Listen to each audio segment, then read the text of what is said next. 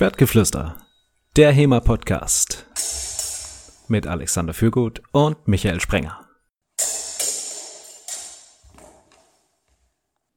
Episode 141, liebe Hörerinnen und Hörer. Und diesmal wieder inspired by the HEMA Dachgruppe on Facebook. Ein steter Quell der unendlichen Inspirationen für Themen für diesen Podcast. Wir sind euch unglaublich dankbar dafür. Diesmal geht es um Regelwerke. Regelwerke, die alles kaputt machen, vor allem das historische Fechten. Und das historische Fechten hat ja sowieso die absurdesten Regelwerke. Also man findet ja gar keinen Anfang und kein Ende. Und aus diesem Grund hat Alex heute vorgeschlagen, wir könnten doch mal in andere Sportarten gucken. Vor allem so die unbewaffneten. Das heißt, wir gucken da vor allem in so asiatische Kampfsportarten, aber eben auch so ins Ringen hinein und schauen mal, wie dort Regelwerke für Wettkämpfe gemacht sind, was die mit der Realität zu tun haben, also mit der True Art TM on the Street TM und was das dann entsprechend bewirkt. An dieser Stelle, hallo Alex. Hi Michael. Wie bist du äh, auf, du bist, du bist auf das Thema Aufmerksamkeit, äh, Aufmerksamkeit, du bist auf das Thema aufmerksam geworden. Äh, was was hat dich dann, also du hättest ja auch sagen können, ja, mal wieder die x-te Regelwerkdiskussion. Was hat dich jetzt dazu inspiriert zu sagen, komm, lass mal eine Folge dazu machen? Also das angefangen hat es ja damit, dass ich das überhaupt mal nachgeschaut habe, weil es kam so ein Vergleich, dass äh, HEMA-Regelwerke und die Regelwerke vom Sportfechten sehr ähnlich wären, was ein Stück weit stimmt, aber es hat mich dann doch ein bisschen überrascht, weil das ja ein explizites Ziel war von äh, zumindest den frühen Regelwerken, dass sie explizit nicht so sind wie das olympische Fechten. Und dann hat es mich interessiert, wie das denn sonst gehandhabt wird. Also man kann ja da sagen, gut, wie könnte man es denn anders machen? Und haben ja diverse andere Sportarten schon ausprobiert. Und da kann man sich ja mal abschauen, was da dabei rausgekommen ist. Über die Regelwerke im Fechten bzw. historischen Fechten haben wir uns ja ein Stück weit schon ausgelassen, auch vor allem über das Evil-Thema Doppeltreffer. Äh, dazu haben wir sogar mal eine, eine komplette Folge gemacht. Ne? Allein ja. eine Folge den Doppeltreffern gewidmet. Und heute wollen wir ein Stück weggehen davon und mal gucken, machen das denn die anderen besser? Was hast du dir alles angeguckt? Welche, von welchen Sportarten reden wir heute? Karate, Taekwondo, Boxen, Thai-Boxen, also Muay Thai, MMA und du hast ja noch Ringen rausgesucht. Genau, ich habe hier gerade nochmal das offizielle internationale Ringer-Regelwerk aufgemacht und äh, zugegebenermaßen in einer Quick Research äh, durch, durchgegangen mit dem Wissen, was ich dazu schon hatte und versuche das hier dann mal bestmöglich wiederzugeben. Ja, das Ding ist ja so ein bisschen auch die, also sind es alles waffenlose Kampfkünste, weil du hast ja immer das Problem mit den ähm, also Kampfkünsten, die Waffen drin haben, simulierst, also tust du so, als hätte die Waffe den Effekt, den sie hat, oder soll sie den Effekt haben? Ja, also quasi stumpfe Waffen, die scharfe Waffen simulieren und so. Und das ist bei unbewaffneten Kampfkünsten ja nicht so. Da kannst du jemand ordentlich auf die Mütze hauen und das ist halt, hat halt auch den Effekt, den es auf der Straße TM hätte, potenziell. Hängt natürlich immer ein bisschen drauf an, ob man da noch Handschuhe anhat und wie groß die sind und so weiter. Aber deshalb fand ich es mal ganz interessant, das anzugucken. Äh, der andere Grund war übrigens auch noch, ich habe mal wieder bei einem Turnier selber mitgemacht und dachte mir dann halt auch wieder, hm, hm, hm, hm, hm ist das eigentlich so ideal gewesen, wie das hier von den Punkteverteilungen her war? Kann man das nicht besser machen? Könnte man das nicht anders machen? Ach, was war das für eins Regelwerk-Bullshit schon wieder? Ähm, wo hast du, wo hast du Turnier, äh, welches Turnier? Im, Im Rapier nehme ich an, hast du ein Turnier ja. gemacht? Ja, vor kurzem war doch dieses äh, Länderturnier vom äh, DDRF und vom ÖHVF und da gab es am ersten Tag auch noch ein reguläres offenes Turnier. Ah ja, wie war da? Also lass uns vielleicht mal kurz drauf eingehen. Was war da das Regelwerk? Äh, Im Endeffekt das Übliche. Also du sammelst halt Punkte. Es gibt unterschiedlich viele Punkte, je nachdem, was du triffst und wie du es triffst. Also zum Beispiel ein Stich zum Torso gibt mehr Punkte als ein Hieb zum ähm, Nee, andersrum, es waren eh nur Hiebe zum Kopf erlaubt, aber äh, zum Beispiel ein Stich zum Bein gibt. Nee, Stiche zum Bein waren auch nicht erlaubt. Okay, lass mich nochmal anfangen. Was es waren nur, mal was waren erlaubt? Stich zum Torso? Ja. Genau, also quasi Torso definiert ab unteres Ende der Jacke nach oben Stiche. Überall außer an den Händen. Hände war generell keine Trefferzone. Hiebe haben nur Punkte gegeben mit Treffer zum Kopf. Und äh, man durfte nur die Vorderseite angreifen, Rückseite des äh, Fechters war quasi nicht erlaubt. Und dann war es halt aufgeteilt, wenn du halt den, ähm, i, nee, du hast keine, ich erzähle Blödsinn, du hast keine, es gab keine Punkteverteilung, äh, dass irgendwie eines mehr Punkte gab, sondern du hast für alles einfach einen Punkt gekriegt und fertig. Okay, du hast für alles einen Punkt gekriegt, aber es wurde nicht alles gewertet. Genau. Okay. Was war da, wo du sagst, hm, ob das jetzt der Weisheit letzter Schluss war? Was hat dich da zu dieser Überlegung gebracht? Du hast ja wieder die üblichen Probleme, wenn du halt Trefferzonen raufnimmst, dann äh, kannst du natürlich äh, versuchen, die Trefferzonen vor, äh, bevor deinem Angriff oder nach deinem Treffer halt dahin zu drehen, wo die, also wo, wo du dann deine validen Trefferzonen quasi wegbewegst. Und dann wirst du halt trotzdem getroffen, nur sind es halt keine äh, validen Treffer mehr, die gezählt werden und so. Das ist halt immer ein bisschen das, mhm. Kann, man, äh, kann man machen. Ähm, Muss man aber nicht. Hat halt Vor- und Nachteile, sagen wir mal so. Okay. Dann schauen wir uns doch mal an, wie das andere Sportarten lösen. Wie wollen wir da einsteigen? Womit magst du anfangen? Ich würde sagen, so wie es im Pad steht, lass uns mit Karate anfangen. Beim Karate gibt es einen Wettkampfmodus, der heißt Kumite und das ist ein Point-Fighting-Modus. Das ist ähm, ähnlich zu dem, wie es im Taekwondo gemacht wird und tatsächlich sehr ähnlich zu dem, was wir machen, was aber auch das olympische Fechten macht. Und im Endeffekt werden da einfach Punkte gezählt. Es gibt quasi unterschiedliche Arten, wie du Punkte sammeln kannst, die unterschiedlich viel wert sind. Und im Endeffekt läuft so, die Kampfzeit ist drei Minuten. Sieger ist, wer am Ende acht Punkte Vorsprung hat oder am Ende der drei Minuten die meisten Punkte hat. Und du kannst quasi ein, zwei oder drei Punkte kriegen. Ähm, ein Punkt kriege ich, wenn ich deinen Kopf oder deinen Körper mit einem Schlag treffe. Zwei Punkte kriege ich, wenn ich mit einem Tritt äh, die Körpermitte treffe. Und drei Punkte kriege ich, wenn ich den Kopf treffe. Oder wenn ich den anderen werfe und dann im Fallen oder auf dem Boden einen Punch andeute. Mhm. Und äh, diese, diese wird, was passiert nach einem Punkt? Wird er unterbrochen oder geht es weiter? Nee, die gehen wieder aus. Also die gehen auseinander, dann wird quasi der Punkt vergeben und dann geht es wieder weiter. Also eigentlich ist es äh, sehr ähnlich zu dem, wie es im Fechten läuft. Die stehen halt voreinander oder Säbel ist ein ganz guter Vergleich, weil dass man anzeigt, dass man getroffen hat, wird auch viel geschrien, habe ich den Eindruck. Mhm. Also sie stehen quasi auseinander, es geht los, dann hüpfen sie ein bisschen voreinander hin und her. Gut, das wird beim Säbel nicht gemacht, da stirbt man einfach wie wild auf einen anderen los. äh, dann trifft einer, dann gibt es das große Geschrei, es wird geguckt, wer Punkte gekriegt hat und dann gehen sie wieder auseinander und es geht wieder von vorne los. Mhm. Und ich wusste, dass das so ähnlich läuft, also dass man halt irgendwie Punkte sammelt, aber äh, dass es einfach auch so ein stinknormales Punktesystem ist, wie das jetzt auch bei äh, HEMA-Wettkämpfen nicht unüblich ist, hat mich dann doch ein bisschen überrascht, also dass es auch einfach aufgeteilt ist. Ähm, es ist so, du kannst, also es ist nicht das Ziel, dass du Leute ausnockst, indem du zum Beispiel zum Kopf trittst.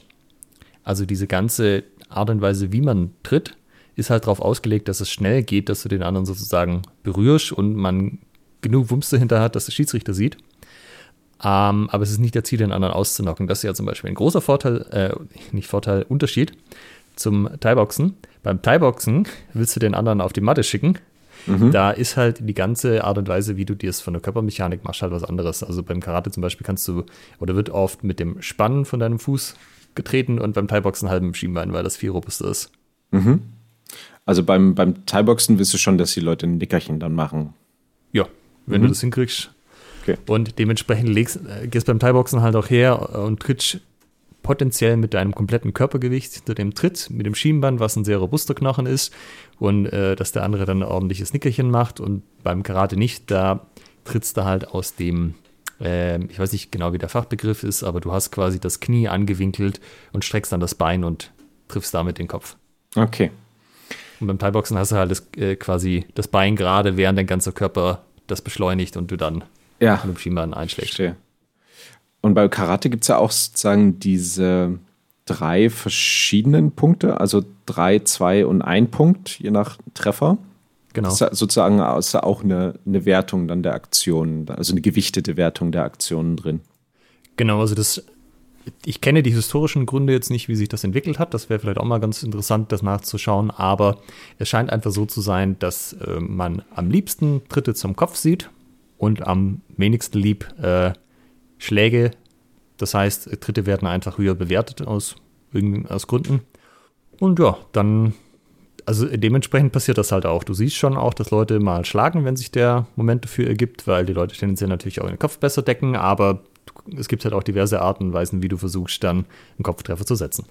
Also es scheint mir so, du hast es eigentlich schön beschrieben, es scheint so, als ob man bestimmte Sachen sehen möchte, mehr sehen jo. möchte. Also ob man Dritte lieber sehen möchte noch als Schläge. So ist ja bei vielen HEMA oder äh, wie soll ich sagen, das ist auch meine persönliche favorisierte Herangehensweise, ein Regelwerk zu gestalten. Was möchte ich sehen? Und dann gebe ich dafür Punkte. Ähm ja, und das funktioniert auch. Ne? Du siehst einfach mehr Tritte als Schläge tendenziell, beziehungsweise ähm, es verschiebt sich halt. Ne? Du kannst halt sagen, wenn ich jetzt dreimal dem anderen den Magen schlag, dann kriege ich drei Punkte, aber oder ich schaffe es halt einmal, einen Tritt zum Kopf durchzukriegen. Mhm. Okay.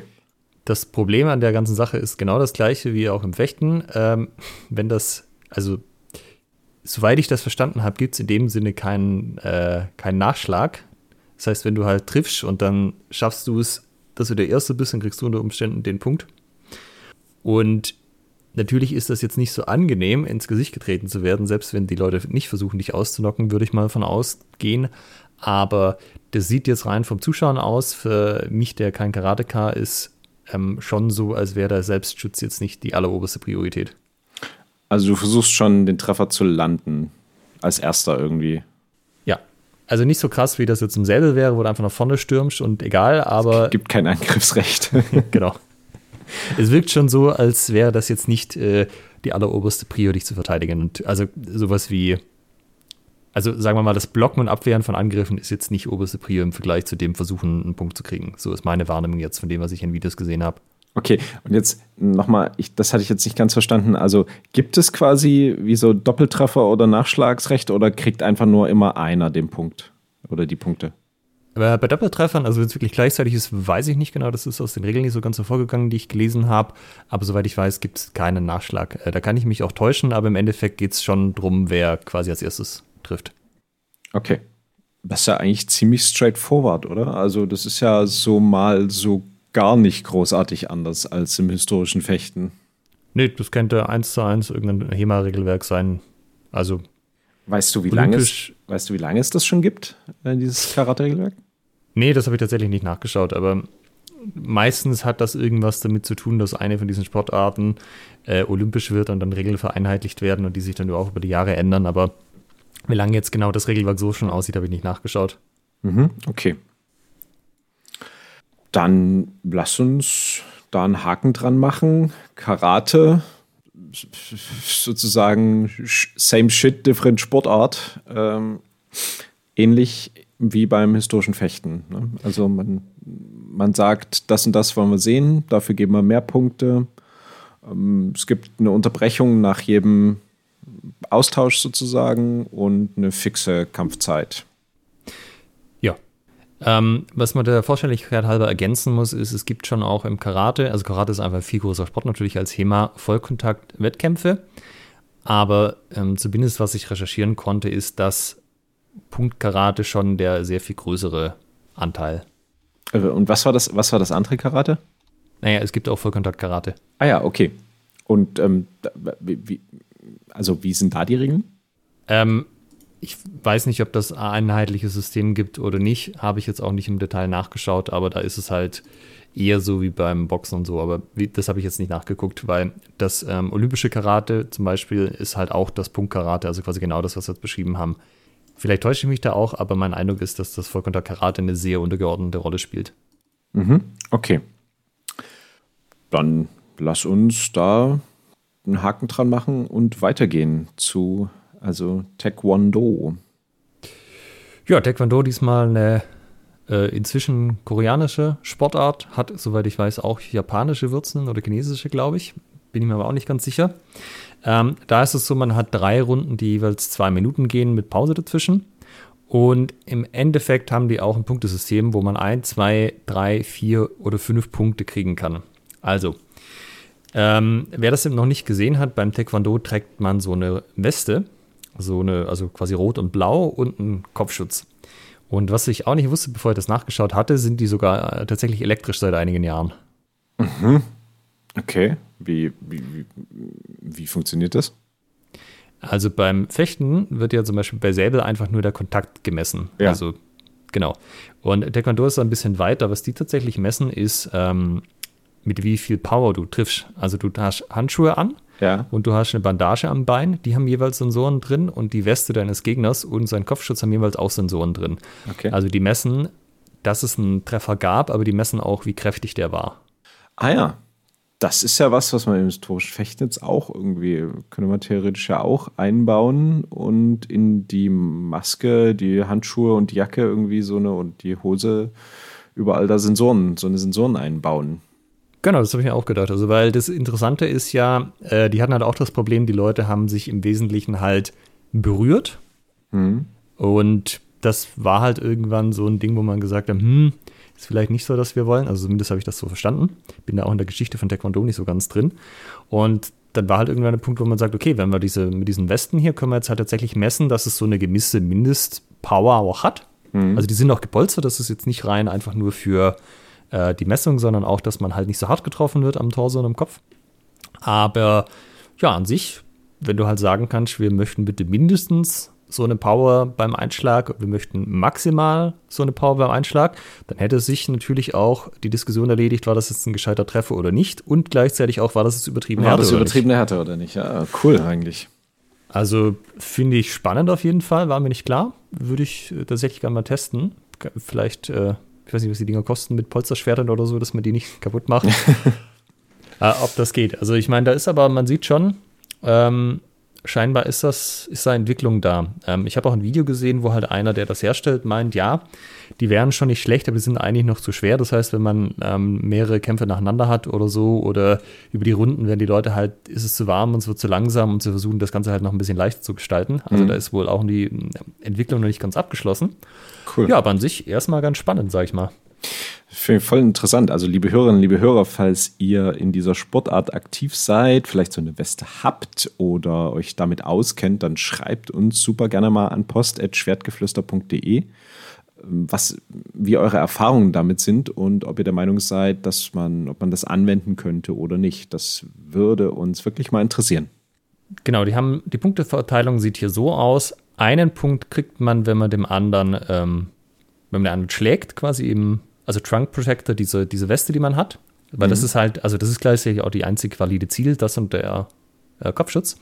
Also ein Punkt für einen Schlag, zwei Punkte für einen Tritt, drei Punkte für einen Tritt zum Kopf, also zwei Punkte Torso, drei Punkte Kopf, vier Punkte und äh, das ist so ein bisschen eine Taekwondo-Besonderheit, die haben ja so gedrehte Kicks. So ein Roundhouse-Kick. Ja, aber nicht so Thai-Box-mäßig, dass du quasi den anderen anguckst und drehst du die Hüfte, sondern die haben ja so gesprungene Sachen, wo du dich wirklich einmal um die selber drehst quasi. Oder ich weiß nicht genau, wie da die Winkel sind, aber wo du wirklich signifikant drehst quasi. Ich dachte, das ist so ein Chuck Norris-Kick. Äh, es gibt einen Roundhouse auch beim Thai-Boxen, aber der funktioniert halt auch anders. Okay. Also ich sag mal, das ist das, wo Taekwondo auch für bekannt ist, nämlich diese gesprungenen und gedrehten Kicks. Und wenn man die Weste mit einem gesprungenen Kick landet, äh, trifft, meine ich, dann kriegt man vier Punkte und fünf Punkte gibt es, wenn man das gleiche zum Kopf trifft. Okay. Also das ist halt nicht so, ich stehe vor dir, zack hoch, dann würde ich, äh, oder zack hoch zum Kopf, dann würde ich drei Punkte kriegen. Wenn ich aber so einen coolen gesprungenen Tritt mache, wie der halt beim Taekwondo bevorzugt wird, der ist, denke ich, auch technisch anspruchsvoller, ohne das selbst jetzt probiert zu haben, dann kriegst du die vollen fünf Punkte, das ist das Maximum. Das ist ja auch, ja, ne, so mal wieder, es gibt Trefferzonen und es gibt eine gewichtete Wertung für Aktionen zu den Trefferzonen. Ja. Wie ist das mit der Unterbrechung? Also wird hier dann auch nach jedem Treffer unterbrochen oder wird äh, durchlaufen gelassen? Ähm, so wie ich das gesehen habe, wird auch kurz unterbrochen und. Nee, wobei, bin ich mir jetzt nicht mehr sicher. Lass mich noch mal kurz gucken. Ich habe so viele von diesen Videos angeschaut. dass ich jetzt die Sportarten durcheinander. Okay, also die machen quasi einfach weiter. Äh, die, die stehen quasi voneinander, hauen sich. Die Punkte werden ja eh automatisch gezählt. Und es wird nur unterbrochen, wenn jetzt zum Beispiel einer hinfällt. Okay. Jetzt Jetzt gucke ich aber vorsichtshalber lieber nochmal auch bei Karate nach. Nicht, dass ich mich hier vertue und dass da gar nicht unterbrochen wird. Nee, beim Karate wird unterbrochen. Und beim Taekwondo Genau. nicht. Beim Taekwondo nicht. Da geht es quasi weiter, weil die Punkte automatisch gezählt werden. Okay. Ähm, die haben natürlich auch eine Ringbegrenzung, also sowohl beim Karate als auch beim Taekwondo, wo du nicht auslaufen kannst. Ähm, ist unterschiedlich gehandhabt, soweit ich weiß, wie das läuft. Also beim äh, Karate kriegst du, glaube ich, beim ersten Mal eine Verwarnung und dann irgendwann kann man die Punkte abziehen. Und beim Taekwondo ist es, glaube ich, äh, entweder auch so oder du gibst gleich einen Punktabzug. Also auch das sehr ähnlich. Du hast quasi keinen Ring oder so, wo du jetzt an den Rand gedrängt werden kannst, sondern du hast halt eine flache Fläche, also Matten. Und wenn du rausläufst, ist es zu deinem Nachteil. Mhm. Okay.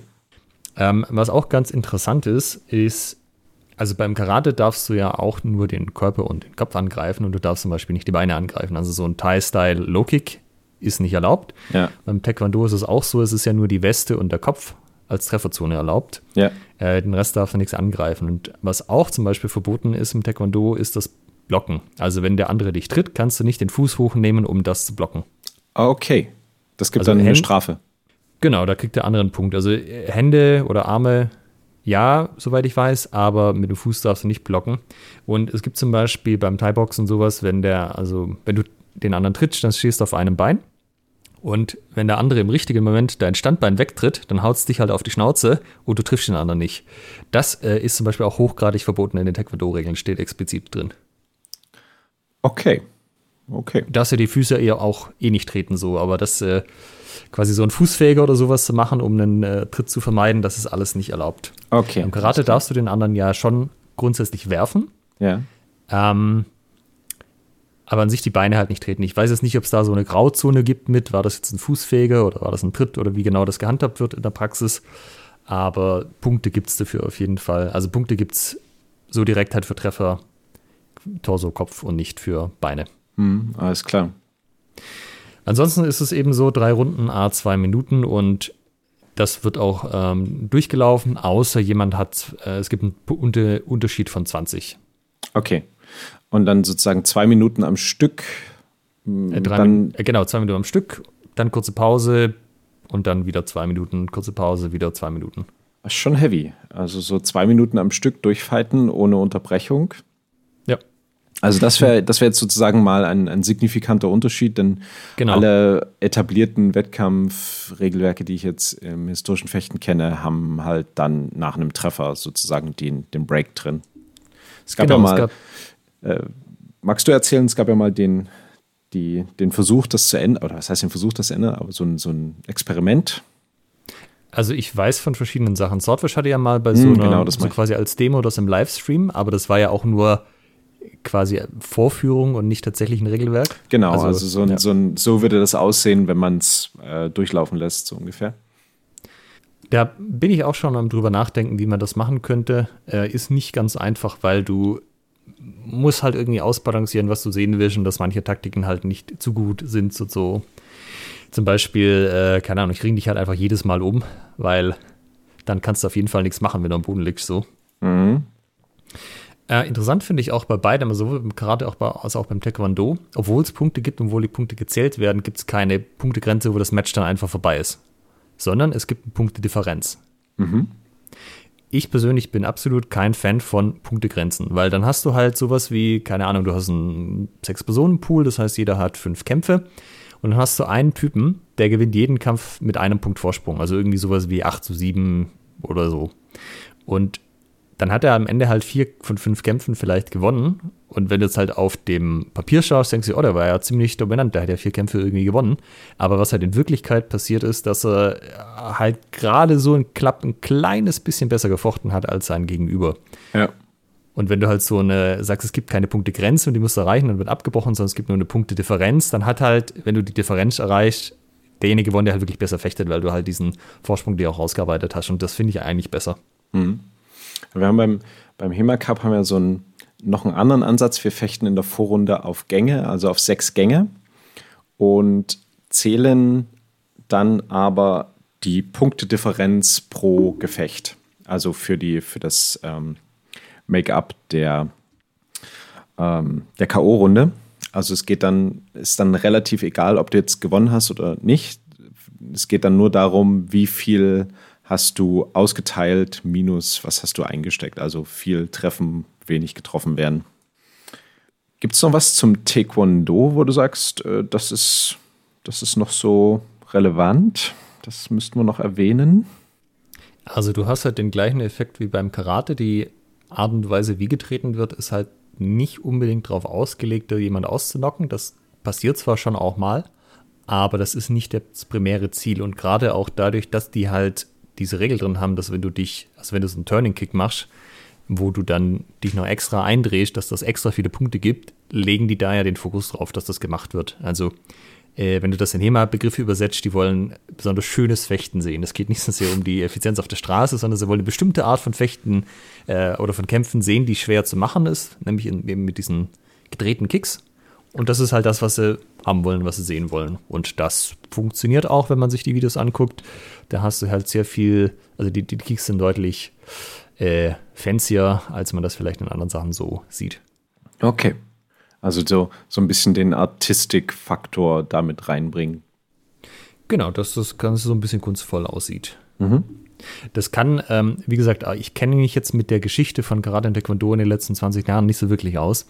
Ähm, das kann auch immer sein, du hattest ja zum Beispiel beim Judo das Problem, als das dann olympisch war und dann sind die Leute halt so nach vorn gebeugt gestanden und dann haben die Leute gesagt, das sieht aus wie Ringen im Gi.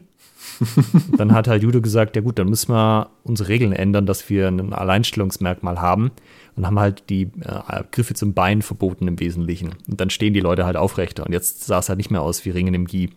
Und es ist äh, durchaus möglich, da ja sowohl Karate als auch Taekwondo olympisch sind, dass das hier auch passiert ist und man halt gesagt hat, ey, irgendwie sieht das aus wie äh, Karate, jetzt machen wir mal irgendwas mit den Punktegrenzen und drehen das. Aber das weiß ich, wie gesagt, nicht. Wie ist es beim, wie ist es beim Judo, die, die, die Punktegeschichten? Ähm, beim Judo kriegst du, müsste ich jetzt auch kurz nachschauen, wie genau die Definition heißt. Aber an sich ist es so, du kannst quasi einen Ippon scoren. Das, haben, äh, das heißt beim Karate auch so. Und Ippon sind quasi die maximale Punktzahl. Das ist, wenn du den Gegner auf eine bestimmte Art und Weise wirfst. Und zwar ähm, hier in so einer englischen Regelwerk steht drin, wenn du den anderen mit considerable force and speed wirfst, so dass er auf seinem Rücken landet. Mhm. Das wäre und das ist ein Ippon genauso, wenn du den anderen für 20 Sekunden am Boden ähm, hältst, also wenn du ihn pinch für 20 Sekunden oder wenn er aufgibt oder wenn du einen Joke ansetzt und er wird ohnmächtig. Das sind alles Epons. Mhm. Und das beendet das Match. Das ist quasi das Maximum sozusagen. Das ist das Äquivalent von einem Knockout. Okay. Und dann gibt es aber auch noch andere Sachen, wo man halt quasi einen anderen wirft, aber es ist kein Epon, weil er zum Beispiel nicht auf dem Rücken landet, sondern auf der Seite. Da kann man immer noch sagen, ey, das war ein guter Wurf, da kriegst du dann zum Beispiel halt einen Punkt. Okay, aber ein Epon äh, beim Judo beendet den, den Kampf. Genau. Okay. Das wiederum führt dazu, dass die Leute halt auch äh, versuchen, nicht auf dem Rücken zu landen. Und das Ironische ist, wenn du, also bei den Judo-Würfen, die sind eigentlich so designt, dass du den anderen halt schön auf den Rücken legst oder auf die Seite, wo man gut fallen kann. Und sich auch, äh, wo es ein, sagen wir mal, ein geringes Verletzungsgefahr hat. Ähm, wenn du dich jetzt aber halt mitten im Flug versuchst, noch irgendwie wegzudrehen, ist das halt nicht immer noch so gegeben. Also, äh, ja, das ist so ein bisschen das Ironische an dem Ganzen, weil das, also wie man es den Leuten beibringt, ist halt schön den anderen auf den Rücken werfen und du schön abrollen, wenn du auf den Rücken werfen wirst, du kannst schön Fallschule machen und dann im Wettkampf, ja, da kriegt der andere einen Ippon für, da musst du gucken, dass du dich noch irgendwie rausdrehst und äh, ja. Das ist so ein bisschen, wie wenn man sagen würde, beim historischen Fechten, naja, die Maske ist gepolstert, da ist alles eigentlich ziemlich safe, nehmen wir mal an, ne? das wäre so, dass die Maske wirklich super safe wäre und um die, um die Arme hast du aber halt nur einen, einen relativ leichten Schutz, weil du ja versuchst, deinen Kopf zu, zu schützen. Aber im Wettkampf, da hältst du dann quasi einem, im Zweifelsfall den Arm davor, weil genau. gibt er dann. Ganz genau dieses. Ah. Nicht so viele Punkte. Ähm, was ich noch ganz, also wenn wir gerade beim Judo sind, eigentlich wollten wir ja die Schlagenden und Tretenden, aber das haben wir schon andiskutiert. Ähm, die haben auf der Punkteanzeige ist das so, dass ein Ipon gibt 100 Punkte, ein, also das drunter, das heißt Wasaari, das gibt 10 und ein Yuku, das gibt 1. Also 1 wäre so, der, der Yuku ist quasi so Vorteil und Wasaari quasi ein Punkt und Ipon ist halt der äh, Matchender so. Aber ich glaube nicht, dass das so eins zu eins miteinander verrechnet wird. Ich glaube, das ist einfach nur, wie es angezeigt wird. Mhm, okay. Kommen wir zurück zu Ja, dem, aber- Weil es ist so, ähm, also ein Ipon beendet das Match oder zwei Vasiaris, also es ist quasi zwei Würfe, die kein Ipon waren, aber trotzdem noch ganz gut. Und ja, das ist so das Ding. Aber ja, gehen wir zurück. Gehen wir zurück zu den schlagenden, äh, nicht- nicht schlagenden Verbindungen, schlagenden äh, Zweikampfsportarten. Der Klassiker, Boxen. Ja, also das, was wir bisher hatten, das war im Endeffekt das, was man normalerweise Point Fighting nennt und nicht Vollkontakt. Und das, was wir jetzt erzählen, wird normalerweise als Vollkontakt bezeichnet, wobei das auch nur so semi stimmt. Also ich habe zwar gesagt, es ist nicht das Ziel im Karate und Taekwondo, die Leute ausnocken, das heißt aber nicht, dass das nicht vorkommt. Jetzt äh, beim Boxen wiederum ist das das erklärte Ziel. Ja. Ähm, es gibt, je nachdem, ob man Amateur- oder Profiboxen macht, eine unterschiedliche Rundenanzahl. Ähm, Im Endeffekt ist es aber so, wenn du den anderen ausnockst, hast du den Kampf gewonnen. Also ist egal, in welcher Runde du das machst, wenn du den anderen ausnockst, sodass der nicht mehr kann, dann ist fertig. Äh, wer schon Boxkampf gesehen hat, weiß, äh, hat es sicherlich schon mal gesehen, wenn man was es quasi Knockdown gibt, also der andere ist noch ansprechbar, er ist nicht komplett flach auf der Matte und weg, dann kommt der Schiedsrichter her und macht einen 10-Count, also er zählt von 10 runter und in der Zeit musst du quasi wieder stehen und bereit sein, weiterzumachen. Das ähm, hat auch mit dem Punktesystem dann zu tun, mit den Knockdowns, aber an sich erstmal, dann geht's weiter. Wenn du wirklich jemand äh, schlafen geschickt hast und der ist kalt raus, dann ist fertig. Darüber hinaus gibt es ja aber auch Punkte. Also es ist ja nicht so, wir warten jetzt, bis hier einer ausgenockt ist, sondern der Kampf ist ja nach zehn Runden auch vorbei.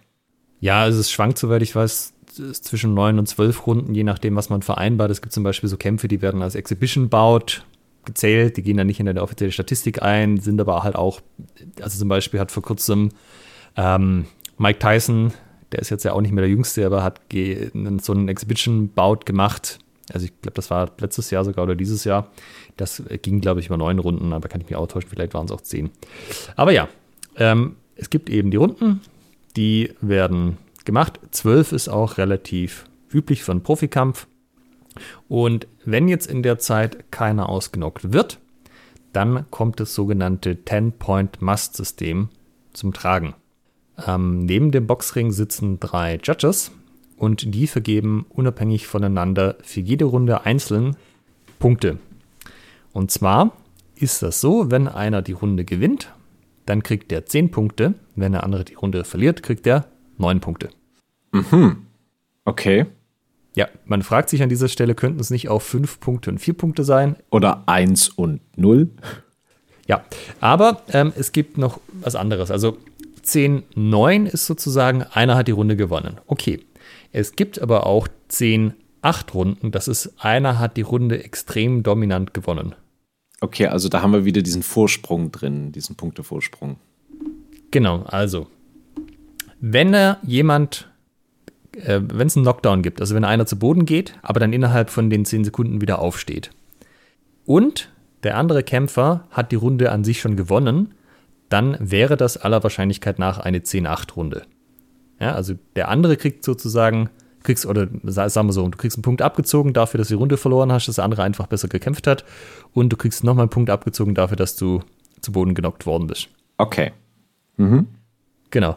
Das heißt, am Ende guckt man dann, rechnet man das zusammen. Wenn jetzt einer alle drei Runden gewonnen hat, 10 zu 9, dann hat ein Kämpfer 30 Punkte und der andere hat 27. Also für, für das ist sozusagen was pro Runde, was rauskommen kann, weil wir drei Kampfrichter haben. Nee, okay, ich sag, fang nochmal an. Okay. Also, Puh. du hast pro Runde drei Kampfrichter. Jeder von denen macht eine Score. Sagen wir mal, die sind sich einig. Alle drei Kampfrichter sagen, diese Runde war 10-9. Okay. Und das sagen sie für alle drei Runden. In allen drei Runden sind sich äh, Also wir, wir kämpfen jetzt über drei Runden sozusagen. der, der Einfachheit halber jetzt Ja, einfach mal okay. als Beispiel. Okay. Ähm, und die wären sich jetzt alle einig, dann hättest du drei Runden mit 10 zu 9, dann wird es 30 zu 27, 27. sozusagen ausgehen. Okay. Es sind in echt nicht drei, es sind zwölf Runden, aber nur um das System zu erklären. Ja. Wenn die sich jetzt nicht einig wären, dann geht es nach Mehrheit. Und zwar äh, ganz am Ende. Also, Wenn zum Beispiel einer von den Kampfrichtern sagt, die erste Runde war 10-9, die anderen sagen es umgekehrt. Oder, ah, das ist, machen wir es ohne Zahlen, machen wir es mit Namen. Also, Boxer A und Boxer B. Alex, Alex und Micha. Alex, und Micha, Alex genau. und Micha. Also, wenn du in der ersten Runde sagen zwei von drei Kampfrichtern, du hast die Runde gewonnen. In der zweiten Runde sagen zwei von drei Kampfrichtern, ich hätte die Runde gewonnen. Dann Ja. sind wir in der Gesamtwertung gleich auf. Ja. Ja. Und es gibt Unterschiede, wer gewinnt, ob das eine Unanimous Decision oder eine Split Decision ist. Wenn sich quasi alle Kampfrichter einig sind, was die finale Score angeht, dann wäre das eine Unanimous Decision. Also alle sind sich einig, so ist der Kampf ausgegangen. Wenn das nicht so ist und sozusagen es gibt einen Abweichler, der sagt zum Beispiel, Micha hat gewonnen und zwei sagen, ich habe gewonnen, dann wäre es eine Split Decision. Aber immer über den gesamten Zeitraum zusammengerechnet. Also nicht pro Runde, sondern du rechnest dann pro Judge sozusagen alle Punkte zusammen, guckst, wer gewonnen hat. Und wenn dann bei allen drei Judges der gleiche Kämpfer gewonnen hat, dann ist es eine, eine Unanimous Decision. Wenn einer abweicht, ist es eine Split Decision. Dann gibt es einfach eine Mehrheit. Okay, das heißt, am Ende interessiert jetzt für die einzelne Runde das Ergebnis nicht, sondern es interessiert im Endeffekt pro Kampfrichter. Äh, pro Kampfrichter werden am Ende alle Runden zusammengezählt Genau. und dann gibt es ein Ergebnis, Alex oder Genau. Micha. So. Und das machen wir mit allen drei Kampfrichtern und die haben dann alle ein Ergebnis, Alex oder Micha. Wenn die Ja. alle Alex haben, ist eine Unanimous Decision für dich. Genau. Und wenn einer Micha hat, ist ein trotzdem für dich, aber eben eine Split Decision. Genau, das ist äh, für die Kämpfer natürlich dann relevant, wenn sie verlieren, vor allem wenn sie über eine Split Decision verlieren. Diese Zettel werden in, ähm, ich weiß nicht, ob das immer so ist, aber die werden oft veröffentlicht, dass man dann halt sieht, wer in welcher Runde war es und so. Und dann, wie kannst du denn in Runde 4 dem anderen, es ist doch ganz eindeutig, dass es andersrum war. Aber du hast natürlich auch ein bisschen die Möglichkeit, dass sich das ausmittelt. Das heißt, selbst wenn jetzt einer eine Runde in die eine Richtung gibt und er gibt sie falsch und in der nächsten Runde gibt es in die andere Richtung falsch, hätte sich das ausgemittelt. Also hätte keiner einen direkten Nachteil draus, solange das quasi Ja. zwei, two, äh, two wrongs make a right in dem Fall. Ja, erinnert mich auch ein bisschen ans historische Fechten und so, weißt du? Ja. Wenn so mal so wieder so, so Handtreff, glaub, Handdoppeltreffer angesagt ist, wo du als Kampfrichter daneben stehst mit, mit einem Würfel. Äh, Moment, ähm, Punkt links. Dann ist es halt beim nächsten Mal Punkt rechts. Ja. Ja. Also der Unterschied ist hier natürlich, dass du, also die Runden laufen durch und es wird in der Runde äh, nicht abgebrochen in dem Sinne, dass die Leute in ihre Ecken müssen, außer es passiert ein Foul oder ein potenzielles Foul. Also keine Ahnung, wenn du dem anderen aus Versehen in die Eier trittst. Das darfst du eigentlich nicht im Boxen, aber nee, machen wir ein anderes Beispiel, das, weil das wäre ein klares Foul. Sagen wir mal, beide versuchen irgendwie wegzutauchen. Also beim Boxen machst du ja Head Movement, unter dem Hieb durchzutauchen und die stoßen irgendwie mit dem Kopf zusammen. Und es ist aber klar, das ist jetzt kein, äh, war keine Absicht. Dann kann es schon sein, dass man die kurz mal trennt oder irgendwie machen lässt. Oder äh, was wahrscheinlich ein besseres Beispiel ist, es kommt ja auch im Boxen regelmäßig zum Clinch.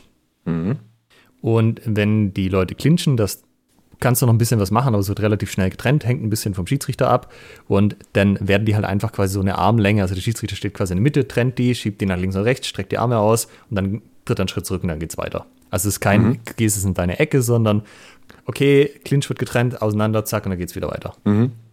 Also sozusagen bis die außerhalb der Reichweite sind.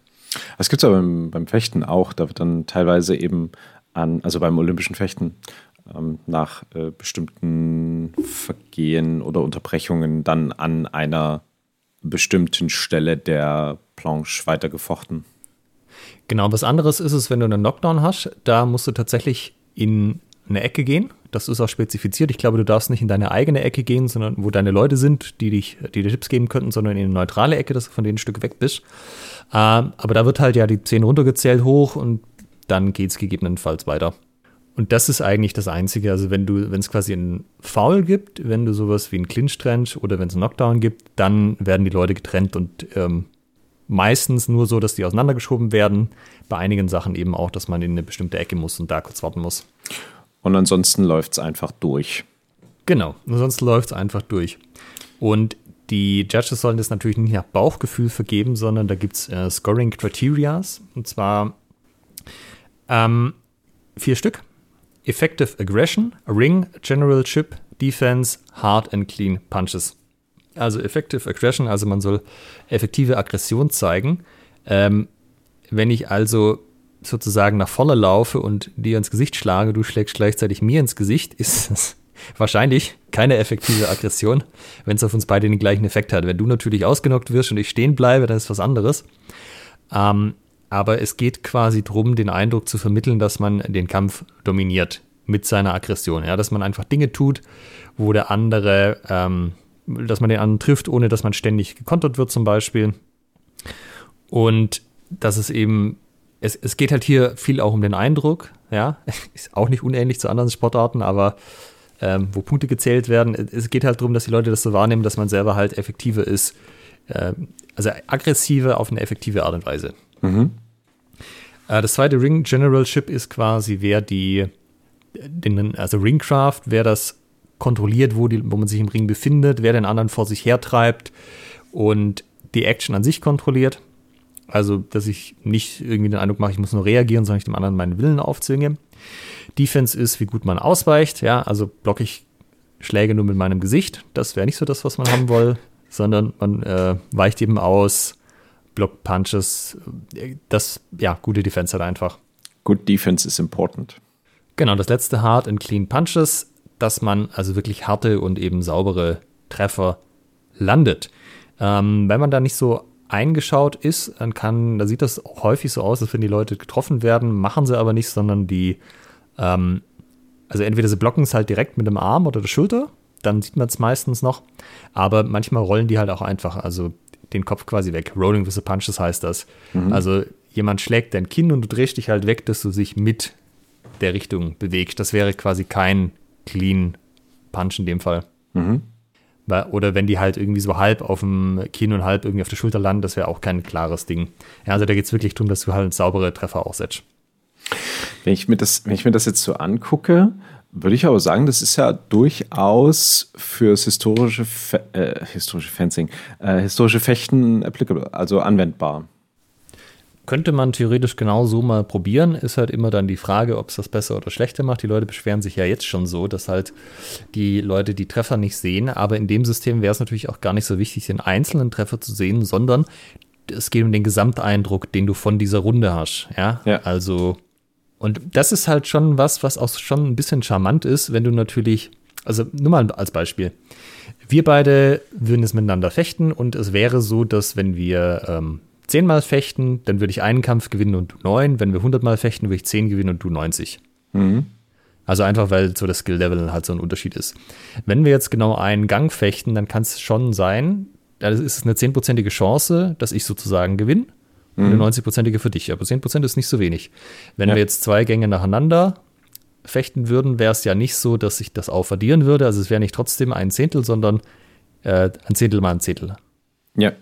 Also schon äh, signifikant weniger wahrscheinlich, 1 zu 100 und so weiter. Und je mehr Gänge wir halt fechten, desto klarer wäre das irgendwann, wer von uns beide der bessere ist. Und das ist halt, was bei solchen Systemen rauskommt, dass die, der bessere Kämpfer das macht sich halt bemerkbar, wer wirklich besser ist, weil je länger du die Leute halt miteinander kämpfen lässt, tatsächlich. Ja. ja, das beobachte ich beim historischen Fechten halt manchmal, dass es so One-Track-Ponys gibt, die äh, irgendwie eine Aktion haben, mit der sie Punkte schachern und das Regelwerk äh, hm, ähm, da, wo du dann denkst, ah, das ist aber, also der ist, er oder sie ist nicht der bessere oder die bessere Fechterin. Ähm, und sowas würdest du dann halt mal wegkriegen. Also, das dann, das fände ich durchaus mal sehr, sehr interessant. Ja, das Argument ist natürlich, wir machen ja hier was mit Waffen, die potenziell scharf wären in echt, so, da würde halt unter Umständen ein Treffer auch tatsächlich reichen.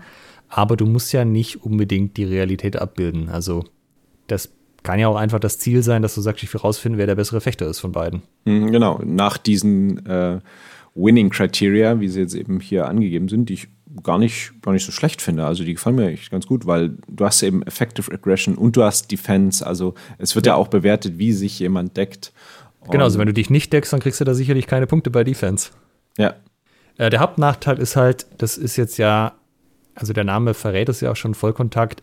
Man wird natürlich mehr getroffen, man wird öfters getroffen Vielleicht auch härter im Boxen natürlich auf jeden Fall ja, weil es da ja oft darum geht, den anderen auszunocken. Das müsste man im HEMA natürlich nicht so machen. Aber ich wäre halt längere Zeit im Gefecht und würde da auch öfters eine draufkriegen. Mhm. Ich denke, man könnte das mitigieren. Man kann sich ja zum Beispiel überlegen, das mit Polsterwaffen zu machen. Weil, mhm. warum nicht? Einfach mal zum Test und gucken, was passiert. Ja. Ähm, ist aber halt einfach ein Faktor, den man im Hinterkopf behalten muss. Das wäre vielleicht nicht für jeden was, aber es gibt ja auch Leute, wenn du sagst, das ist hier äh, die harteste der harten Arten miteinander zu kämpfen, dann äh, sagen die, das ist genau mein Ding, da will ich hin. Und du kannst ja dann auch sowas nehmen wie ein äh, Grappling Takedown beendet das beendet den Kampf, also dass du mit einer mit einer sauberen Ringaktion ähm, das, das komplett beenden kannst, dann kannst du ja darüber auch steuern, dass da dann mehr Fokus darauf gelegt wird. Zum Beispiel. Wenn du das also wolltest. Muss, ne? Das ist halt das Ding. Ähm, du hast halt, du kannst dir halt einige Sachen nicht erlauben, weil du halt unter Umständen ausgenockt wirst. Das alleine führt schon dazu, dass die Leute halt nicht so krass suizidal agieren. Das müsste man sich halt irgendwie auch überlegen, wie man das aufs Thema übertragen könnte. Mhm. Weil, also, was du nicht willst, ist, dass die Leute einfach nach vorne gehen und dann halt ihr Querhaugewitter für zwei Minuten abfahren und dann sagen, hey, ich habe den doch jetzt hundertmal getroffen und der mir noch dreimal. Das äh, muss doch jetzt meine Runde sein. Das war Effective Aggression. Genau. Aber das kann man halt darüber regeln, wie die Punkte dann vergeben werden in der Praxis. Man muss aber auch sagen, also bei allen von diesen Vollkontaktsportarten, wo es eben dieses System mit den Judges gibt, äh, ist es sehr umstritten, ob die immer die richtigen Entscheidungen treffen. Da wird sehr viel äh, gejammert von den Kämpfern selber, auch von Fehlentscheidungen und so. Ähm, ist ja wie bei uns. Genau, das ist ja, also von daher, da ist ja nicht anders. das wäre also kein Grund, das nicht zu probieren. Haben wir noch was zum Boxen? Fällt dir da jetzt noch was ein, wo du sagst, das sollten wir noch erwähnen? Ähm, ich glaube, im Wesentlichen passt das. Das Interessante ist ja auch, dass es Leute gibt, die sehr erfolgreich sind und halt vor allem dafür bekannt sind, dass sie eine sehr gute Defensive haben. Floyd Mayweather wäre so jemand. Das ist ja einer der, also zumindest finanziell erfolgreichsten Boxer ever. Und der ist halt als jemand bekannt, der halt extrem gute Defensive hat. Der trifft schon auch, der macht diese der clean Punches, aber die haben halt nicht wahnsinnig viel Power. Also der knockt in der Regel keine Leute aus. Und das ist eigentlich ein guter Zustand, weil jemanden zu haben, der mit einer sehr defensiven Kampfweise, wo er halt möglichst wenig Schaden nimmt, sehr erfolgreich ist, das ist ein gutes Zeichen. Also besser, als wenn halt alle Leute sich einfach nur kaputt hauen würden und keiner irgendwie mal versucht, einen Hieb auszuweichen. Mhm. Äh, Punch meine ich. Ja. Guti, nächstes, oder? Ja. Muay Thai. Muay Thai. Muay Thai, Thai ist der Drink. Ver Verzeihung. Ähm, hier ist es so, typischerweise, die Profi-Metallkämpfe sind fünf Runden mit jeweils drei Minuten, dazwischen sind zwei Minuten Pause. Ähm, es gibt auch wieder, ah, wenn du den anderen ausnockst, hast du gewonnen. Was aber hier der Unterschied ist, ist, dass der Kampf als Ganzes bewertet wird. Es gibt auch wieder drei Judges, die sich ähm, notieren sich auch pro Runde Punkte, aber das ist mehr so eine Merkhilfe. Und die bewerten eben wirklich jetzt den Kampf als Ganzes. Und das ist ganz interessant, weil das führt dazu, also beim Boxen muss halt jede Runde, du kannst schon auch ein bisschen vorfühlen, am Anfang mal ein, zwei Runden, gerade wenn du zwölf machst, den anderen so ein bisschen austesten, aber das ist natürlich ein Risiko, du kannst es nicht zu lang machen. Aber beim Thai-Boxen, dadurch, dass du halt weißt, dass der ganze Kampf als Ganzes bewertet wird, ist es so, dass die erste Runde häufig relativ viel, mh, hm, sagen wir mal, so antesten ist. So gucken, wie verhält sich der andere, wie reagiert der auf mich. Schon auch mal ein paar Sachen rein, aber die sind jetzt nicht mega hart, die sind jetzt, also gibt natürlich auch Leute, die das so und so machen, aber ich sag mal, das ist so ein bisschen was, was sich da rauskristallisiert hat. Der erste Runde erstmal so ein bisschen testen, gucken, wie der andere so drauf ist. Dann so ab Runde 2, spätestens Runde 3 zieht das dann an. Runde 4 geht, ist dann nochmal richtig intensiv. Und die fünfte Runde kommt ein bisschen drauf an. Wenn dann einer das Gefühl hat, er hat klar gewonnen und der andere hat auch das Gefühl, der andere hat klar gewonnen, dann äh, kann es sein, dass die beide da gibt es so ein Zeichen, der eine steckt quasi die Handschuhe in die Luft und wenn der andere dann andotzt, dann gibt er zu verstehen, okay, du hast gewonnen, wir müssen uns jetzt hier nicht kaputt hauen. Da wird noch so ein bisschen hin und her, aber da ist dann nicht mehr so der volle Einsatz bei der Sache mit drin. Mhm, okay. Was man da nämlich bedenken muss, ist, dass ähm, Thailänder, die Thai-Boxen machen, die haben nicht am Ende ihrer Karriere irgendwie 50 Kämpfe, sondern halt typischerweise irgendwo im Bereich 250, 300. Das ist dann gar nicht mal so wenig. Nee, das heißt im Endeffekt kämpfen die halt fast jedes Wochenende. Und da muss man halt auch ein bisschen überlegen, wie man sich den Schaden einteilt. Also da muss ich hier wirklich noch zu versuchen, das irgendwie zu gewinnen und dafür kassiere ich so richtig. Oder sage ich, ey, das habe ich, da habe ich, äh, reiße ich nicht mehr raus, nächstes Wochenende läuft es besser so. Hm, okay. Weil die auch davon leben und die, also viele davon kommen halt auch aus ärmlichen Verhältnissen und so. Und das ist dann, ja, da gibt es sozusagen ein paar Gentleman's Agreements in die Richtung. Mhm. Und die Kampfrichter haben da auch, ähm, sagen wir mal, verschiedene Kriterien, in denen sie das machen sollen. Ähm, auch wieder auf Englisch ist das Determined Aggression, Ring and Action Control und Effective Technical Execution. So letzterem komme ich gleich noch. Aber Determined Aggression ist ähm, ähnlich wie beim Boxen, ja. Also wer steuert quasi das Ganze, wer geht ähm, nach vorne, also wer, ähm, wer, wer wer pusht den anderen sozusagen, das zu tun, was er selber will, wer zwingt dem anderen seinen Willen auf. Mhm. Ist tatsächlich aber die niedrigste Kategorie. Das zweite ist äh, höher bewertet, Ring and Action Control. Das heißt, ja, das ist so mittelwichtig, äh, wer, also wenn die, mh, sagen wir mal, ich trete dir zum Bein, wenn du mir sofort danach ein Konter zum Bein trittst, also quasi das gleiche machst, dann hätte ich den Exchange nicht gewonnen. Okay. Weil es so Bam Bam ist, wie so ein Doppeltreffer sozusagen. Genau. Wenn ich sage Bam und dann passiert nichts, dann wäre das was. Aber Bam Bam hätte ich den nicht, also wahrscheinlich nicht gewonnen. Und wenn du halt weder mit deiner Defensive noch mit deiner Offensive irgendwie effizient bist, dann wirst du hier zum Beispiel keinen Punkt kriegen. Und wenn der andere dich halt immer zum Beispiel in die Seile, ah, das haben wir auch, habe ich noch gar nicht erwähnt. Boxen und Thai-Boxen wird ja in einem Ring gemacht. Das heißt, da kannst du nicht einfach aus dem Ring rauslaufen, sondern wenn du in der Ecke stehst oder an den Seilen hängst, dann stehst du da halt. Da kommt auch keiner her und trennt das Ganze dann. Hängst in den Seilen. Genau, und das gibt es beim Thai-Boxen auch. Der Ring ist ein bisschen anders aufgebaut. Es gibt ein Seil mehr als ähm, beim Boxen normalerweise. Aber, oder andersrum, ah, muss ich auch noch mal kurz. Legt da, äh, also auf jeden Fall, das eine sind drei oder vier Seile, ich weiß nicht mehr, wie rum es war. Mhm. Und da kannst du den anderen halt auch an den Rand treiben und ihn einfach halt verklopfen. Da muss er selber sich drum kümmern, dass er da rauskommt. Okay. Verklopfen. Ja, und das letzte, das ist diese Effective Technical Execution, also dass man effektive Techniken abruft.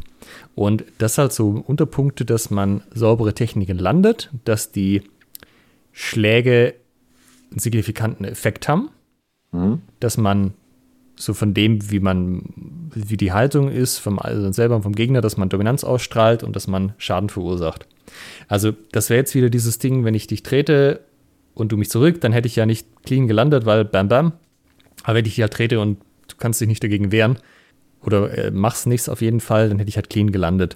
Und ähm, Effekt von dem ähm, Angriff ist sowas wie, wenn ich dir jetzt gegens Bein trete, es macht einmal laut Klatsch und sonst passiert weiter nichts.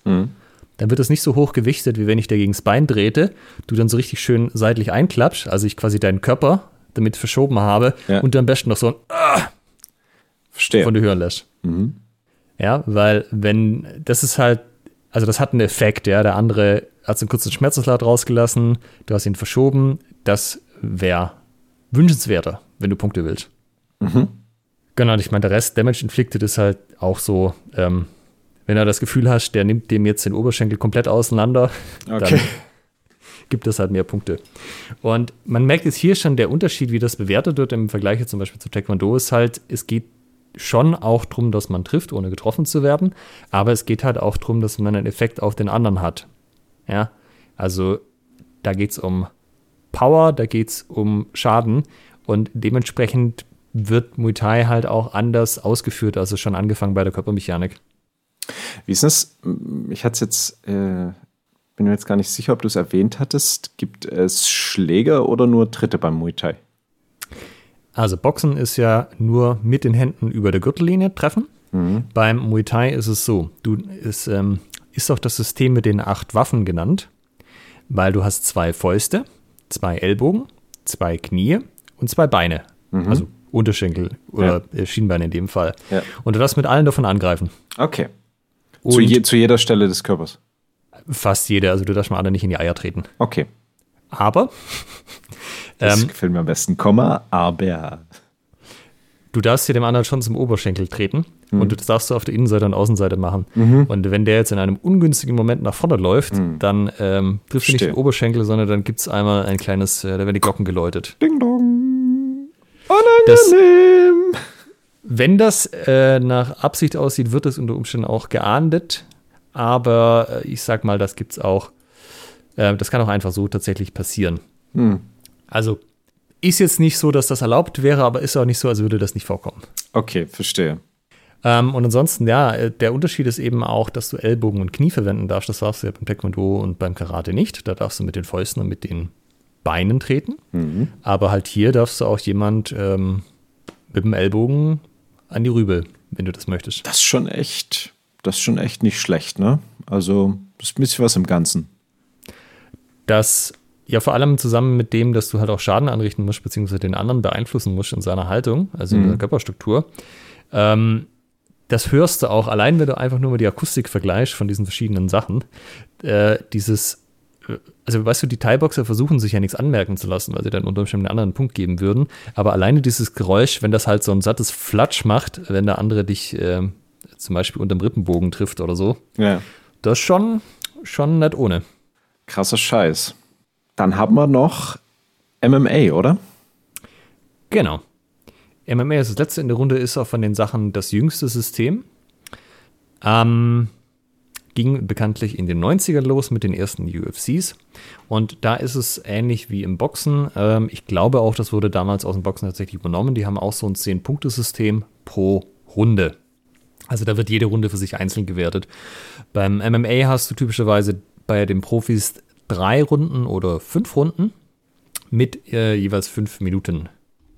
Das heißt, wenn du jetzt, also zum Beispiel, äh, sagen wir mal, es ist ein Titelkampf, das sind normalerweise die äh, Kämpfe, die fünf Runden dauern, dann hast du fünf mal fünf Minuten, also 25 Minuten Kampfzeit, wenn der Kampf so lang geht, plus halt Pausen dazwischen.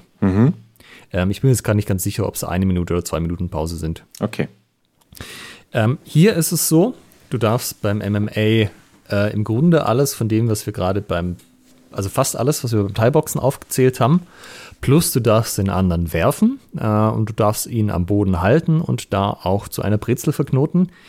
Denn du hast sofort gewonnen, wenn du den anderen ausnockst oder wenn du ihn submittest. Das heißt, wenn du einen Hebel ansetzt und er gibt auf, oder wenn du einen Würger ansetzt und er gibt auf, oder wenn er einen Würger ansetzt und er gibt nicht auf, aber wird ohnmächtig, hast du auch sofort gewonnen. Mhm. Okay. Und sonst nach den Runden geht es auch wieder zu den Judges, gibt es auch wieder drei Stück. Und die haben auch wieder eine Prio-Liste, nach was sie das bewerten sollen, auch wieder nach diesem 10-Punkte-System. Das heißt, 10-9 ist, einer hat gewonnen, 10-8 ist eine sehr dominante Runde. Okay. Also da muss normalerweise auch sowas passieren, wie zum Beispiel Knockdown oder so, das, oder eine Fast-Submission, dass man das kriegt. Ähm, die Prio-Liste, also diesmal in Reihenfolge, was am effizientesten oder am meisten Punkte gibt, oder äh, Punkte ist eigentlich falsch, aber was am meisten den Ausschlag sozusagen gibt. Was den Pu Punktrichter am meisten positiv für dich beeinflusst. Genau, das ist gut formuliert. Ähm, effizientes und effektives Striking und Grappling, also Schlagen, Treten, Ringen. Ähm, effective Aggressiveness, also effektive Aggressivität. Und das dritte Fighting Area Control. Also, wenn du halt den anderen trittst, das offensichtlich einen Effekt hat, das auch Schaden anrichtet, der andere darauf reagiert, ähnlich wie im Muay Thai, dann äh, ist es, und du wirst vor allem nicht selber zurückgetroffen, im, oder zumindest nicht im gleichen Maße, dann ist die Chance gut, dass du effektiv, also dass du da einen guten Eindruck hinterlässt. Ähm, Effective Grappling wäre sowas wie, Kampf geht los, es wird ein bisschen im Stand was gemacht, dann machst du einen Takedown. Und was du im MMA ja auch darfst, ist am Boden schlagen. Also wenn du auf dem anderen drauf sitzt, kannst, äh, kannst du den mit den Fäusten und auch mit den Ellbogen bearbeiten. Das heißt Ground and Pound, das kann dir natürlich auch ähm, Punkte geben. Effective Grappling kann aber sowas sein, du kannst theoretisch auch, also jetzt nicht keinen, aber sehr wenig Schläge machen und landen. Das ist heutzutage nicht mehr so easy, weil ja alle schlagen und treten können, aber sag mal, die ersten UFCs, da war das noch ähm, eher gang und gäbe. Ähm, da gab es aber auch das Punktesystem noch nicht.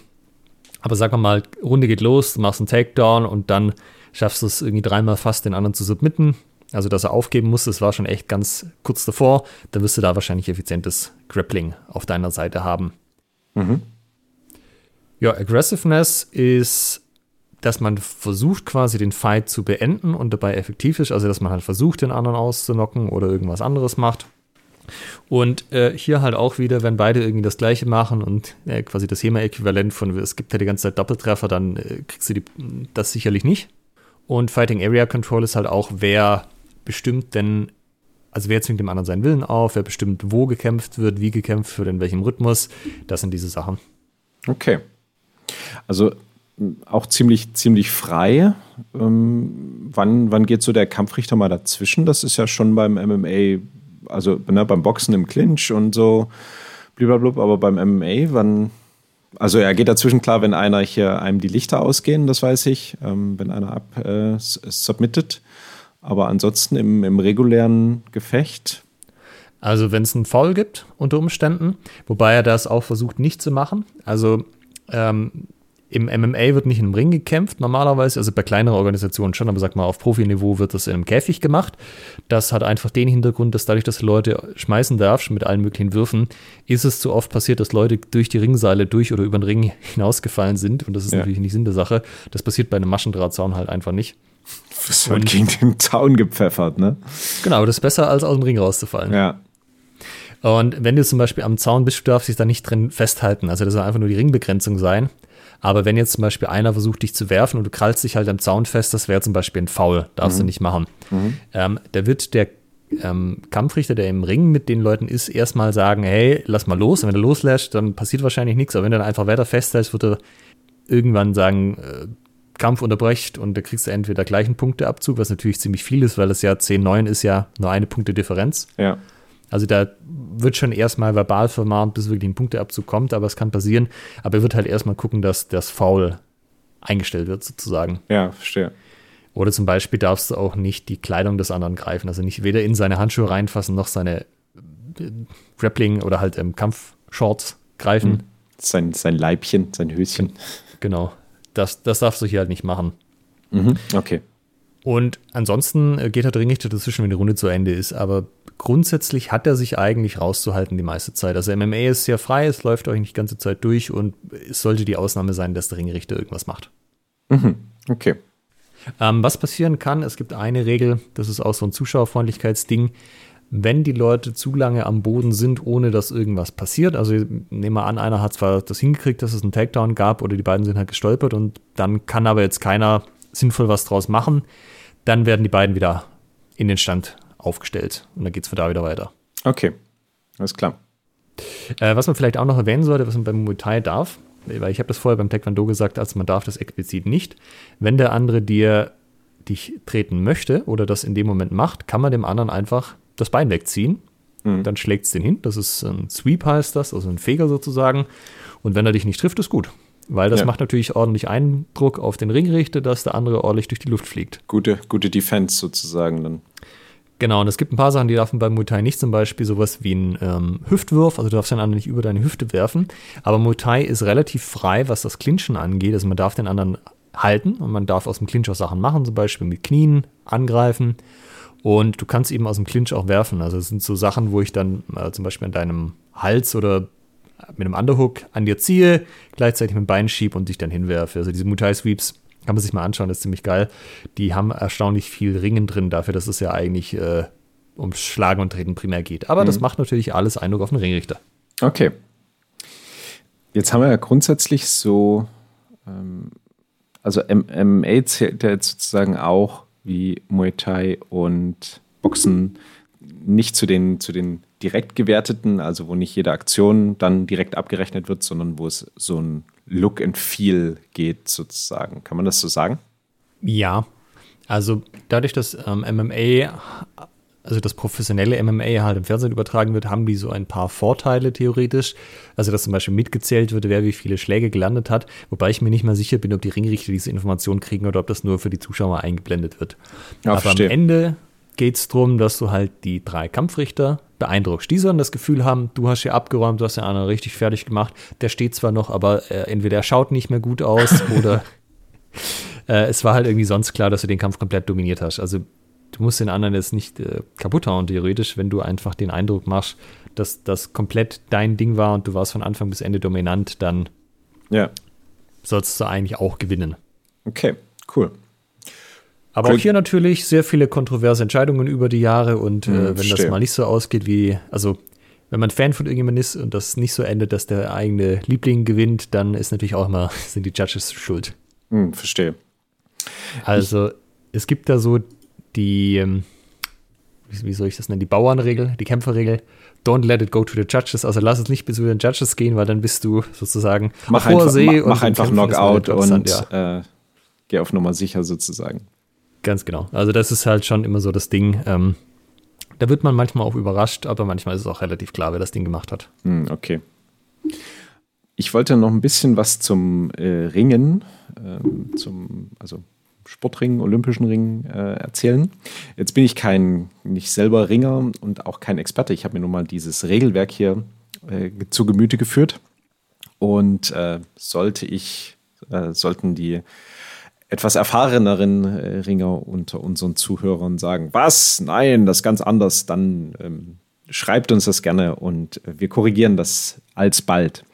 Ähm, Im Ring gibt es auch Punkte, also du kannst für Aktionen Punkte bekommen und dann mit einer, entweder wenn die Zeit vorbei ist oder mit einer entsprechenden Punktedifferenz siegen. Und Zusätzlich gibt es auch, wie im, was du sagtest, was ne, quasi im Judo des, äh, der Ippon ist. Das ist im Ringen der Schulter. Also wenn du die, die, die Schulter sozusagen auf den Boden pinst, ähm, das beendet den, den Kampf sofort. Und ich habe mir mal die, die Punkte angeguckt. Und das ist, äh, also es gibt mh, sehr viele Aktionen, wofür es einen Punkt gibt, zwei Punkte oder vier Punkte. Und mein absolutes Highlight ist, fünf Punkte gibt es für sämtliche Griffe, die im Stand mit großer Amplitude, äh, genau, für sämtliche Griffe im Stand mit großer Amplitude, die den angegriffenen Ringer direkt und unmittelbar in eine gefährliche Lage bringen. Also gefährliche Lage ist jetzt eine bes- besondere Position im Ring. Das ist jetzt nie wirklich, also gefährliche Lage, zack, hier Ja. auf, dem- auf den Kopf ge, gepinnt, gepfeilt, sondern ist halt definiert, was eine gefährliche Lage ist. Und ich fand aber diese Beschreibung so schön. Griffe aus dem Stand mit großer Amplitude. Also wenn du ein einfach mal so richtig schön über die Matte zwirbelst aus dem Stand, kriegst du auch richtig viele Punkte dafür. Das fand ich, ähm, das fand ich nochmal einen sehr, sehr interessanten Aspekt. Also so ein, so ein für, na, wo man sagt, so besonders schöne Aktion, das ist auch ne, wieder durch die, durch die Punkteverteilung bestimmst du, was du sehen möchtest. Und hier ist es eben, dass Leute ähm, ordentlich über die Matte gezwirbelt werden. Ja. Genau, das sind so die, ähm, die, die Möglichkeiten. Und es gibt eben so Siegmöglichkeiten. Also ein Kampf kann auf folgende Arten gewonnen werden, eben durch Schultersieg. Das heißt, ähm, man pinnt die Schulter, also pinnt seinen Gegenüber auf den Rücken, auf die, auf die Schulter. Äh, Elias hatte das ja im, im Podcast auch so beschrieben. Du willst Aktionen machen, wo dein Gegenüber erstmal zehn Sekunden mit sich selbst beschäftigt ist und Ja. du dann quasi die Zeit nutzen kannst, ihn ordentlich zu pinnen. Äh, durch Verletzungen natürlich. Äh, durch drei Verwarnungen gegen einen Ringer, innerhalb eines Kampfes oder zwei Verwarnungen wegen Beinarbeit gegen einen Ringer im griechisch-römischen. So Moment, was zählst du jetzt gerade auf? Das klingt so, als würdest du immer noch die Arten zu gewinnen aufzählen. das sind die Siegmöglichkeiten, genau. ah ja, also ich verletze den anderen und dann habe ich gewonnen. Ja, also durch, wenn jemand verletzt ist, hat der dann entsprechend, das ist wie Knockout sozusagen. Ne? Ah ja, gut, gut. Das ist schön, dass das so in den Regeln steht. Ähm, durch technische Überlegenheit, durch Nicht-Antreten Aufgabe, ne? also wenn du au- aufgibst, klar, Disqualifikation und dann eben nach Punkten am Ende äh, mindestens ein Punkt Vorsprung nach Addition der zwei Kampfabschnitte. Also es gibt zwei Kampfabschnitte, äh, drei Minuten, glaube ich, wenn ich jetzt mich richtig erinnere. Genau, zwei Kampfabschnitte, Ah nein, Entschuldigung. Ist ein bisschen abhängig von der, von der Altersklasse. Also im, im Jugendbereich sind es zweimal zwei Minuten mit 30 Sekunden Pause und dann ab Junioren sind es zweimal drei Minuten mit 30-sekündiger Pause. Genau. Das ist so die, die, die Quintessenz. Auch hier wieder eben gewichtete Aktionen und dann gibt es dafür entsprechend konkrete Punkte für eine Aktion und über das Regelwerk bestimmst du, was du sehen möchtest. Und auch hier wieder, wie bei den anderen, äh, durch Punktedifferenz kannst du ja. direkt ein, kannst du direkt Schluss machen. Aber hat keine Punktegrenze, weil das finde ich schon interessant. Das, ich weiß nicht, wo das herkommt, aber das, also im HEMA herkommt. Aber das scheint irgendwie nichts zu sein, was so richtig sich durchgesetzt hat, sondern es gibt halt immer diese Differenz, dass halt, wenn jemand deutlich unterlegen ist, dass dann auch irgendwann Schluss ist. Aber ja, dass halt die Sachen nicht so super knapp ausgehen. Das kommt ja natürlich dann wahrscheinlich ein Stück weit aus dem olympischen Fechten. Dort haben wir ja, Stimmt, eine, ja. Eine fünf Punkte in der Vorrunde und dann 15 äh, Punkte in, in den Finalkämpfen, dann ähm, eine, eine fixe Endpunktzahl, auf die dann gefochten wird. Man muss, glaube ich, generell noch mal kurz erwähnen, wir haben das jetzt, also äh, dadurch, dass diese Kampfsportarten alle halt viel, viel größer sind als HEMA, gibt es ja natürlich 101 Organisationen gefühlt, die alle so ein bisschen andere Sachen auch machen und eigene Regeln haben und Lokale haben anders und Amateurregeln und so weiter. Also ihr werdet sicherlich auch Organisationen finden, wo die Regeln nicht ganz so sind, aber ich glaube schon, die generelle Richtung haben wir schon wiedergegeben, beziehungsweise die olympischen Sportarten sind zumindest auf olympischer Ebene standardisiert. Ich wollte gerade sagen, also was, was unterscheidet das jetzt gerade nochmal von HEMA? Also zum Beispiel beim Muay Thai habe ich dann auch gelernt, ich habe mir auch so ein paar Videos angeschaut und von Leuten, die halt auch selber Muay Thai-Kämpfe gemacht haben, auch in Thailand, die meinen, ja, das wäre halt schon so ein bisschen, also da gibt es verschiedene, also quasi ein Stadium in Bangkok hat unter Umständen ein bisschen andere Bewertungen als ein Stadium in Phuket. Und das müsste man dann halt wissen, was denen jetzt da im Konkreten besonders wichtig ist. Die haben ja alle so ein bisschen ihren eigenen Stil und ihren eigenen Schwerpunkt im Rahmen der Regeln. Und äh, beim Boxen habe ich auch gelernt, ist es so, dass es unterschiedliche Kampfrichter quasi gibt und manche sind da, also die, die, die sehen halt auch so ein bisschen Sachen halt auch anders, weil das auch so ein bisschen individuell ist und auch sogar der Typ, der im Ring ist, also nicht nur der Judge, sondern auch der Kampfrichter selber, kann es sein, dass man einen hat, der trennt jetzt die Leute halt eher schneller im Clinch, jemand anders lässt ein bisschen länger laufen, der eine gibt ein bisschen früher Verwarnung, der andere ein bisschen später. Und ähm, wenn man sehr erfolgreich ist, kann man da auch so ein bisschen mit pokern, dass man halt seine Kämpfe so aufbaut, dass man seinen Lieblingskampfrichter dann auch kriegt am Ende. Ah, okay, verstehe.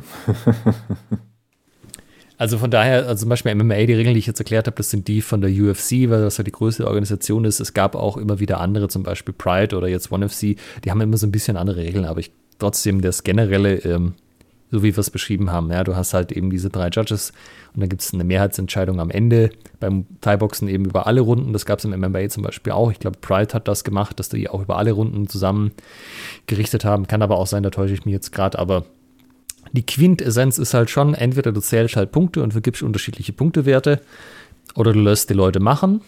Und es gibt irgendwie eine Art, wie du den Kampf halt vorzeitig beenden kannst. Knockout, Submission, was auch immer. Und am Ende, wenn das halt nicht passiert, und das ist halt das Ziel, dann hast du immer noch so ein Judge-System, wo dann ein Gewinner gekürt wird. Mhm. Wobei es, also theoretisch kann es ja auch immer unentschieden ausgehen, wenn es die Runden sehr, also das ist aber halt unwahrscheinlich, dass alle Runden unentschieden waren. Mhm. Ja, verstehe. Ja, liebe Hörerinnen, liebe Hörer, lasst uns doch mal wissen, entweder bei Discord oder in den Kommentaren bei Facebook oder gerne auch per E-Mail an post.schwertgeflüster.de, was mögt ihr von, also von grundsätzlich von dem, was wir heute gerade vorgestellt haben, was sagt ihr, sollte auf keinen Fall in einem HEMA-Regelwerk vorkommen? Wie, wie seht ihr das? Da sind wir sehr gespannt auf eine interessante Diskussion. Ja, also ich meine im Endeffekt so das Fazit, was, was verziehen würde, wie würdest du das formulieren? Punktedifferenz ist eine gute Sache. Ja. Also das, das scheint, ähm, scheint sich durchzusetzen. Und ich muss auch sagen, ich bin jetzt von den, man müsste halt gucken, dass es im, im, im historischen Fechten realisierbar ist, dass du dir dann halt nicht jetzt die, die Birne weich klopfst, wenn du das so machst wie im Boxen oder im MMA, dass du eben den Kampf laufen lässt und dann nur irgendwie dazwischen gehst, wenn es zu bunt wird.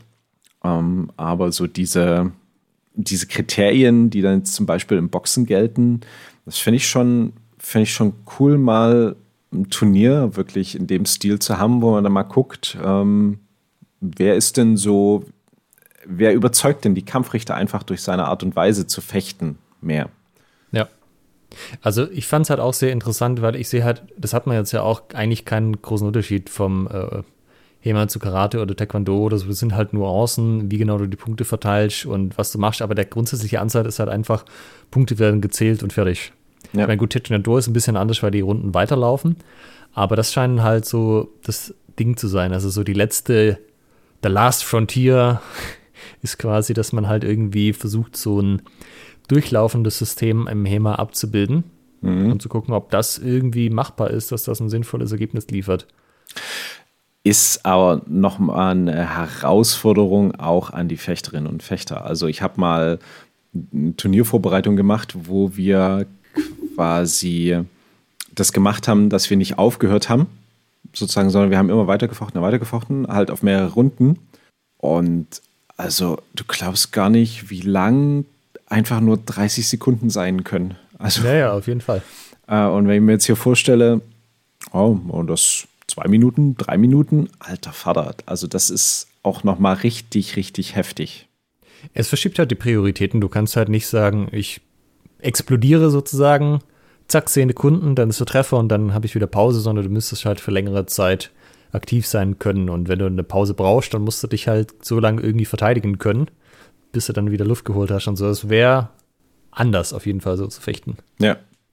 Aber das muss ja nicht unbedingt schlechter sein. Das kommt halt wirklich drauf an, wie du das am Ende dann gestaltest. Ähm, ich meine, wir haben ja eh schon das Problem, dass es sehr oft Doppeltreffer gibt. Weniger, also mehr Doppeltreffer werden es, glaube ich, nicht.